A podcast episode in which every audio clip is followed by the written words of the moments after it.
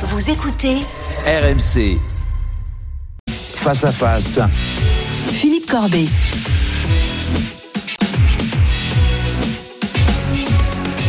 Il est 8h33 sur euh, BFM TV et RMC. Bonjour Gérald Darmanin. Bonjour. Vous avez dénoncé, je cite votre tweet, le racisme du député RN Grégoire de Fournas qui a crié dans l'hémicycle qu'il retourne en Afrique alors que son collègue insoumis Carlos Mertens Bilango posait une question sur euh, le bateau de SOS Méditerranée qui vient en aide à des migrants. Est-ce que vous demandez, vous, la démission de ce député Rassemblement National Bon, D'abord, je veux dire que comme euh, énormément de Français, on est tous extrêmement choqués de ce qui s'est passé hier à l'Assemblée nationale, qui est le lieu de la démocratie, qui est bien sûr le lieu euh, des combats politiques. Il ne s'agit pas d'être en sucre et de ne pas accepter des arguments forts, parfois difficiles.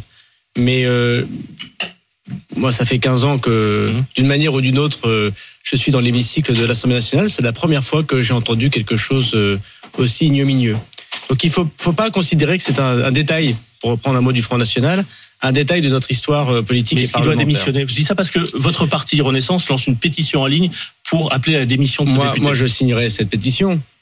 Euh, je pense que cet après-midi, le bureau de l'Assemblée nationale, je ne suis pas membre du Parlement tant que je suis ministre, mais euh, j'espère prendra la décision euh, euh, la plus forte pour sanctionner euh, ce député du Rassemblement national. C'est une suspension pour 15 jours, c'est le règlement de l'Assemblée nationale. parce que l'Assemblée nationale ne peut pas juger de la présence ou non des députés dans l'hémicycle. Seuls les électeurs peuvent le faire, il n'y a aucun doute. Je pense que la question de sa démission se pose pour lui, en, en conscience.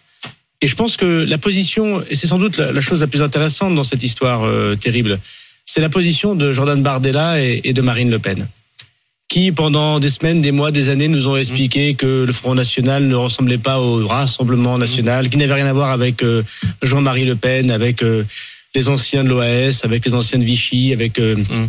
les propos racistes que nous avons connus quand nous étions plus jeunes, quand j'étais plus jeune. Madame Le Pen, elle soutient finalement ce député. Elle, elle, elle n'a pas fait un pas de côté.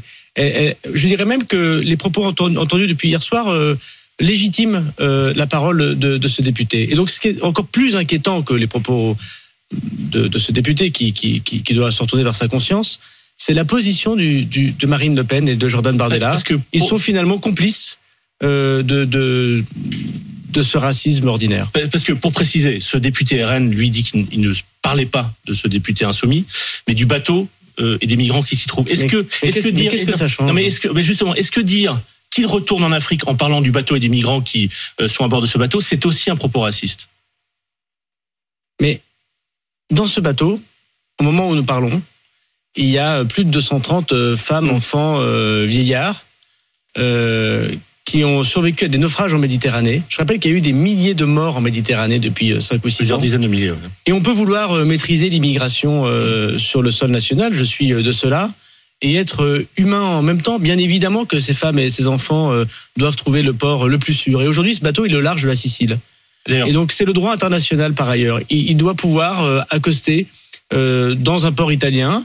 Et d'ailleurs nous avons dit à nos amis euh, italiens Ouais. que si euh, ils acceptaient évidemment le droit international, ce dont nous ne doutons pas, nous prendrions notre part euh, évidemment ce qu'on appelle des relocalisations, c'est-à-dire des accueils de ces femmes et de ces enfants, de ces vieillards. Parce que c'était la question que posait ce député mais à poser ce député insoumis qui disait, au fond, l'Italie, parce qu'il y a un nouveau gouvernement en Italie, un gouvernement d'extrême droite, refuse l'accès de ses ports à des bateaux avec des migrants et donc interpellait euh, le gouvernement français, Oui. mais je crois que SOS Méditerranée interpelle aussi la Grèce, l'Espagne, la France pour qu'elle accueille, pour qu'elle, pour que la France accueille ce bateau. Est-ce que nous pourrions accueillir ce bateau si l'Italie le refusait? Mais la question du député était légitime. Bon, on n'a pas pu avoir la réponse du gouvernement puisqu'il y a eu ces propos racistes dans l'Assemblée nationale.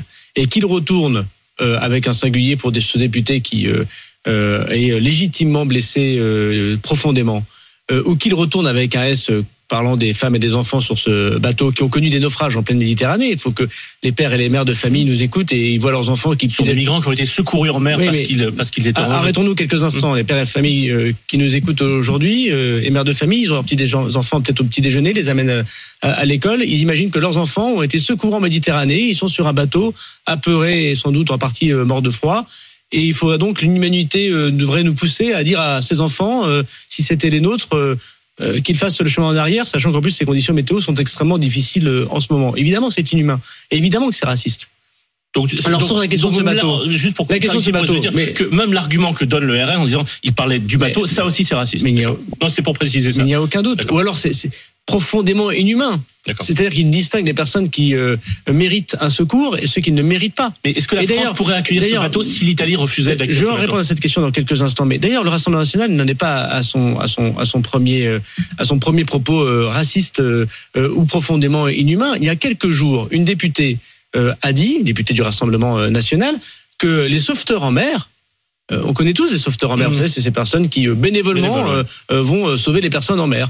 Ne devraient pas euh, intervenir pour sauver des réfugiés lorsqu'ils considéraient que ce n'étaient pas des personnes qui étaient réguliers sur le territoire national ou français. Donc il y, a- il y a évidemment un faisceau d'indices qui démontre que le Rassemblement national- est dans la même veine que Jean-Marie Le Pen. On, on va Alors, revenir sur le bateau. Est-ce que la France pourrait l'accueillir si l'Italie refusait le droit international est très clair.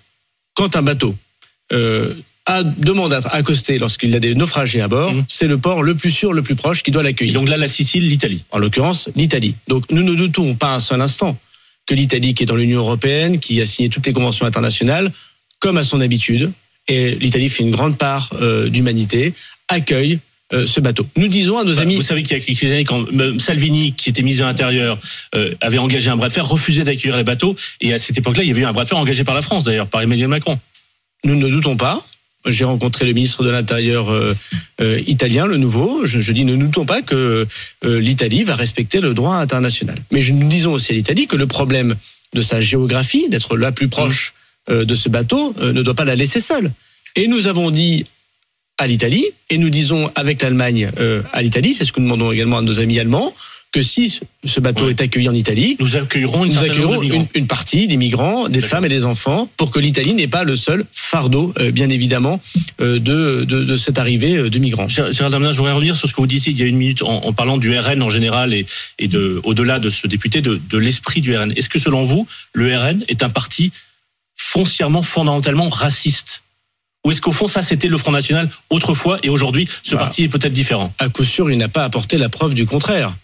Et il y a parmi euh, les membres du Rassemblement national euh, quelques récidivistes euh, de ce point de vue, il n'y a aucun doute. Donc la, la, la, la démonstration que c'est un parti comme les autres euh, n'est absolument pas faite. Voilà, dans, dans, dans son comportement et dans ses propos. Moi, je pense que Madame Le Pen fait une grave erreur, une très grave erreur de point de vue de son propre comportement, démontrant qu'ainsi elle n'est pas capable euh, de diriger notre pays aux plus hautes fonctions, en ne se séparant pas euh, de euh, certains, certaines personnes qui manifestement tiennent des propos inhumains et racistes. Je terminerai par dire que la France insoumise, et ça ne retire rien au soutien que j'ai pour Monsieur le député qui a été blessé, euh, devrait quand même aussi tirer un certain nombre de conclusions de tout ça. On ne peut pas à la Bah, fois comme peu- Monsieur C'est Mélenchon pas le sujet. C'est un peu on hors peut sujet. pas, ça. on peut pas à la fois, comme Monsieur Mélenchon, euh, se satisfaire que le Rassemblement national ait voté les motions de censure euh, urbi et torbi comme il l'a fait. On peut pas à la fois Dans se dire mettons-nous d'accord pour faire tomber le gouvernement et mélangeons toutes les voix puisque tout est bon euh, finalement pour y arriver et ensuite faire des manifestations pour expliquer que le Rassemblement national est absolument inacceptable. fait- de- de- Moi, de- je pose la question de cet après-midi. Il y a une motion de censure. Est-ce que le- la France insoumise considère qu'elle doit toujours accueillir les voix du Front Donc National vous, vous demandez la, Fran- la France insoumise de retirer sa motion de Bon, D'abord, est-ce qu'elle doit, euh, est-ce qu'elle peut dire oralement, comme euh, certains présidents euh, de région, rappelez-vous, de l'époque, euh, moi j'étais dans un parti gaulliste, disaient nous ne voulons pas des voix du Front National. Et est-ce que, deuxièmement, devant l'incroyable de cette situation, euh, l'horrible de cette situation, est-ce qu'ils ne pourraient pas retirer leur motion de censure par dignité pour éviter Alors- que justement le Rassemblement national, qui a déjà annoncé hier soir qu'il voterait leur motion de censure, rien, ils n'ont rien à voir avec ces gens-là, que les filles fassent aussi la démonstration. Germain, deux, deux petites précisions pour, pour ce que, sur, sur ce que vous venez de dire. D'une part, sur l'Italie. Jean-Yves Mélodie a été très clair. Elle n'accueillera pas de bateaux. Donc on sait très Mais- bien qu'ils ne vont pas accueillir Mais nous verrons bien. Non mais d'accord, mais Non, non, moi, je- très. Moi, j'ai eu un Vous échange. J'ai eu un échange. pensez que le ministre de l'Intérieur n'est pas d'accord avec la présidente du Conseil moi, je veux vous dire que à la fois le président de la République française a eu un échange avec la première ministre italienne. euh, j'ai eu un échange avec mon homologue. Il y a aujourd'hui un bateau euh, de naufragés, de femmes, d'enfants euh, qui sont au large de l'Italie. Le droit international, c'est que le pays le plus sûr, c'est l'Italie pour les accueillir. Il se trouve que nous avons dit à nos amis euh, italiens, avec euh, nos amis allemands, que nous sommes prêts à prendre, bien évidemment, comme nous l'avons fait dans les cas précédents, une partie des femmes et des enfants pour que l'Italie n'ait pas seul les réfugiés. Il n'y a aucun doute que l'Italie ne se mettra pas en infraction avec le droit international. Dernière précision sur, sur ce point, puisque on, parlait du RN.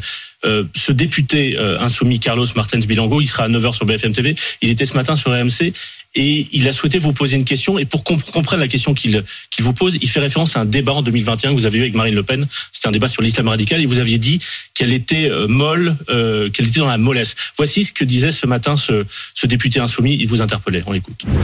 Ce que j'aimerais dire à, à Gérald Darmanin, euh, j'ai vu son tweet et, et, et je l'en remercie. Il vous a apporté son soutien, évidemment. C'est ça. Euh, mais je trouve que c'est un peu tard comme soutien. Parce que Gérald Darmanin, c'est euh, lui, en tant que ministre, qui a trouvé Marine Le Pen un peu molle. J'aimerais savoir si aujourd'hui il la trouve à son goût. Moi, toute ma vie, j'ai combattu le Front National. Je, je me, je me bats dans ma terre de Tourcoing, dans le Nord, pour lutter contre le Front National. J'ai soutenu Xavier Bertrand pour qu'il batte Marine Le Pen. Euh, j'ai euh, toujours battu les candidats du Front National, où le Front National est très haut chez moi. Et mes deux grands-pères sont immigrés euh, de l'autre côté de la Méditerranée. Mais vous regrettez pas de l'avoir traité de molle Non, parce que maintenant madame- vous dites qu'elle est son parti fondamentalement Madame Le, Pen, raciste. Madame Le Pen était dans une stratégie de dédiabolisation, ce qu'elle essaye toujours d'être, chacun le constate. Elle s'est fait d'ailleurs doubler par sa droite identitaire par M. Zemmour à l'époque, tout le monde l'a constaté également. Et elle a essayé de se parer, ou elle essaye de se parer des habits d'une forme de mollesse par rapport à son père ou par rapport à, aux du Front National ancien. Et on voit que le naturel revient au galop.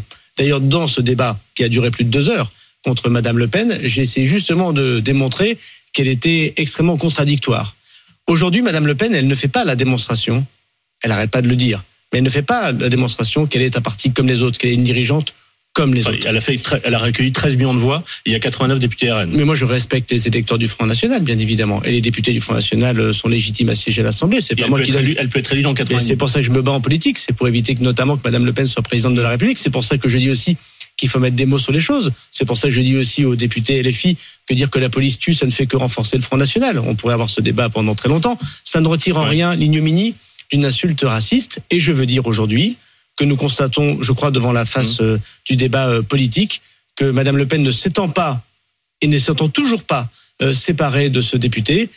Elle, elle, elle est une forme de complice. Je de rappelle qu'au début de cet euh, entretien, vous avez dit que vous signeriez cette euh, pétition déposée par Renaissance pour appeler à la démission de ce député. Alors il se trouve que cet incident de séance arrive dans un contexte particulier. Vous avez présenté il y a deux jours les grandes lignes d'un projet de loi immigration qui sera euh, discuté au début de l'année et qui va être un, un moment important. Et il y, y a beaucoup de choses. Il y a un aspect répression, il y a un aspect intégration. Et la mesure qui a surpris, puisqu'on ne l'attendait pas, c'est notamment la création d'un titre de séjour pour des étrangers qui occupent déjà des postes euh, dans des secteurs euh, qui ont du mal à recruter, par exemple le, le bâtiment. Et on a eu l'impression que vous avez très vite essayé de limiter, minimiser cette mesure-là en disant attendez, ça sera que pour un an, ça sera que quelques milliers de postes. Si vraiment vous voulez mettre fin à une hypocrisie qui, qui au, au fond, dans plein de restaurants en France, il y a des sans-papiers. Pourquoi Et pas que les restaurants. hein. Et pas que des restaurants, des chantiers, etc. Pourquoi ne pas, d'une certaine manière, accorder ce type de séjour à davantage de sans-papiers Parce qu'au fond, c'est peut-être en dizaines de milliers, voire en centaines de milliers qu'on compte ces sans-papiers qui travaillent. Bon, ce n'est pas. Vous connaissez ce- le nombre de sans-papiers qui travaillent, vous ce n'est pas en centaines de, de milliers. C'est combien C'est en dizaines de milliers Aujourd'hui, euh, la régularisation que le ministère de l'Intérieur fait au nom de la circulaire Valls, Ouais. c'est-à-dire des gens qui sont sans papier, qui travaillent et qui ont les critères pour être régularisés, c'est 7000 par an. Oui, mais 7000, c'est pas, c'est pas à la hauteur de, de- du nombre de, de, de, de sans-papiers qui travaillent dans, dans des, des chantiers ou des restaurants. Alors, il y a plusieurs types de personnes qui travaillent sans papier. Il y a ceux qui travaillent au black, comme on dit, c'est-à-dire qui sont payés de la main à la main. Ces gens-là ne sont pas Ils concernés. ne sont pas concernés par ne ce, sont pas ce concernés, voilà. Euh, Il y a ceux qui euh, sont embauchés parce qu'ils ont créé une auto-entreprise et que nous ne vérifions pas euh, l'identité des personnes qui créent des auto-entreprises. C'est un des problèmes d'ailleurs de notre droit. C'est d'ailleurs ce que nous allons Ouais. changer dans la loi et qui ensuite viennent livrer vos repas euh, Ouais. dans les grandes Et métropoles. Uber Eats, etc. Deliveroo. Je, je- voilà, vous citez plusieurs marques, euh, euh, c'est une chose, et qu'effectivement cela peut faire partie euh, lorsqu'ils ont travaillé et lorsqu'ils n'ont aucun casier judiciaire et lorsqu'ils ont une volonté d'intégration de cette euh, de ce titre de séjour. Et il y a ceux qui travaillent au nom d'alias, c'est-à-dire qu'ils trichent sur leur identité. Soit parce qu'ils ont des faussaires qui leur ont Ouais. fait des pièces d'identité, soit parce qu'ils ont pris la pièce d'identité de leur cousin, de leur ami, soit parce que l'employeur a fermé les yeux euh, sur cette fausse Mais identité. comment vous allez fixer le nombre de, de Je me permets de juste. D'abord, euh, l'important, c'est quand même le principe. Vous avez parfaitement raison de dire qu'il faut arrêter l'hypocrisie. Euh, Nous euh, sommes tous confrontés à des travailleurs illégaux, des travailleurs de l'ombre, qui respectent la République, qui essayent d'élever leurs enfants tant bien que mal, et qui pourtant, euh, tout en payant des impôts et tout en payant des cotisations sociales, Ouais. n'ont aucune protection sociale et ne sont pas reconnus euh, comme réguliers sur le territoire national. C'est en effet une profonde hypocrisie. Donc nous voulons mettre fin à cette hypocrisie.